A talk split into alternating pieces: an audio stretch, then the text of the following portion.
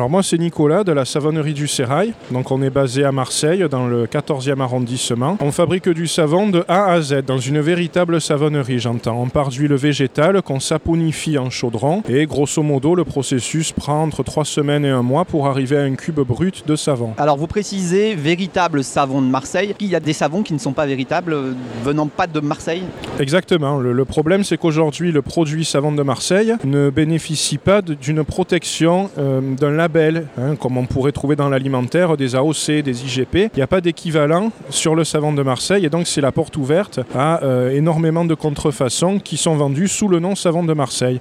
Ces produits n'ont ni la composition ni bien sûr les propriétés du véritable savon. Comment remédier à ce problème? Ben, Il faudrait justement que les députés adoptent une protection qui garantisse aux consommateurs de l'authenticité du produit, c'est-à-dire une certaine composition des ingrédients et pas d'autres, euh, une zone géographique, par exemple le Marseille et son terroir, ainsi qu'un processus de fabrication qui doit être respecté. À l'image du champagne un peu. Par exemple, à l'image de ce qu'on trouve dans l'alimentaire, je trouve qu'en France, on a beaucoup protégé les produits alimentaires, mais peu les produits industriels. Si je veux acheter euh, un savon de Marseille, comment savoir s'il est véritable? Alors déjà, euh, la première des choses, c'est qu'en attendant que le- un, un label qui protège le savon soit adopté, on a fait un notre propre cahier des charges, les quatre dernières savonneries de Marseille, qui s'appelle l'Union des professionnels du savon de Marseille. Donc si vous trouvez le logo de l'UPSM apposé sur un savon, c'est que ce savon a suivi le cahier des charges dans sa fabrication. Donc déjà, ça c'est le premier point. Et ensuite, il faut regarder ben, les ingrédients, il faut regarder aussi au niveau de l'évolution du savon. Dans le temps, c'est un produit vivant, donc il n'a pas d'additif, pas de colorant, pas de conservateur. Avec le temps, il va rendre son eau. En conséquence de quoi ben, Il va s'oxyder, il va changer de forme, de couleur. Si vous achetez un savon qui est bien géométrique, ni la couleur ni la forme n'évoluent dans le temps,